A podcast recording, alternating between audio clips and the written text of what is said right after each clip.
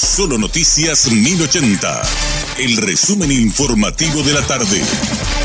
Hola, soy Richard Toñanes y este es el resumen informativo de la tarde. El comisario Carlos Benítez, comandante de la Policía Nacional, consideró que habría una complicidad de altos funcionarios con el caso del uruguayo Sebastián Marcet buscado en Paraguay en el marco del mega operativo a Paraguay. No descartó esa posibilidad, ya que indicó que es lo que al menos el trabajo del Ministerio Público da a entender.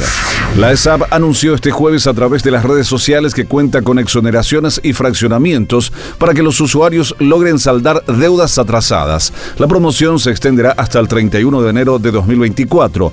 Todos los usuarios que paguen al contado el total de la deuda de cuentas activas o cortadas accederán a la exoneración del 100% de los intereses moratorios. Otra alternativa es el fraccionamiento de la deuda con exoneración total de los intereses de financiación con una entrega del 10% del total de la deuda y la diferencia en 12, 18 y 24 cuotas.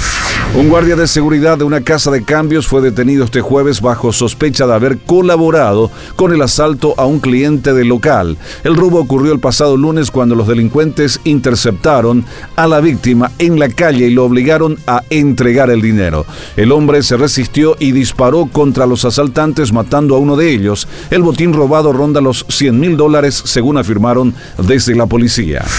El suboficial Kevin Eduardo Montiel Sanabria y los oficiales Hugo Javier Vallejos Rivas y Gabriela Vasos Mosqueira, agentes de Interpol Paraguay, pidieron prórroga para realizar su declaración indagatoria ante la Fiscalía. Los tres fueron detenidos tras un allanamiento en el marco de la investigación sobre la desaparición de la notificación roja de Janina García Troche, esposa del presunto narcotraficante Sebastián Marcet. Los uniformados prestarán declaración este viernes a partir de las 9 horas.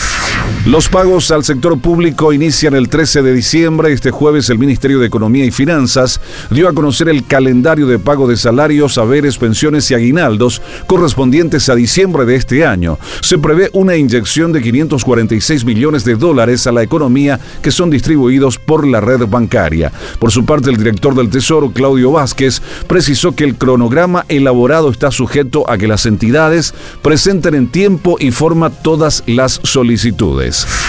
Los miembros del Tribunal de Apelación ratificaron este jueves la prisión preventiva de José Insfrán Galeano en la sede de la Secretaría Nacional Antidrogas, Senad. El mismo se encuentra imputado por lavado de dinero proveniente del narcotráfico y asociación criminal. Insfrán Galeano, quien tiene una expectativa de pena de hasta 22 años de prisión en el marco del operativo denominado A Ultranza Paraguay, mediante sus abogados Daniel Lobo y Nelson López, en busca de su libertad, habían apelado la resolución de la jueza del crimen organizado, Rosarito Montanía. Este fue nuestro resumen informativo, te esperamos en una próxima entrega. La información del día aquí, en Solo Noticias 1080.